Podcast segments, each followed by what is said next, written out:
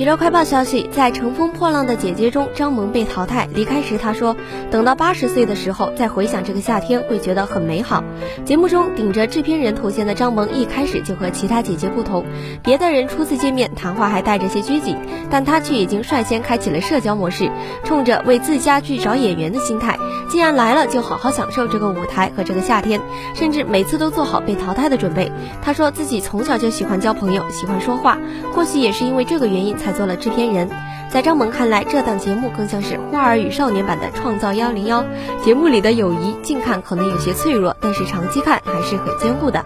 大家一定会交到一些好朋友，毕竟我们在那个地方碰撞过，一起向着一个目标前进过。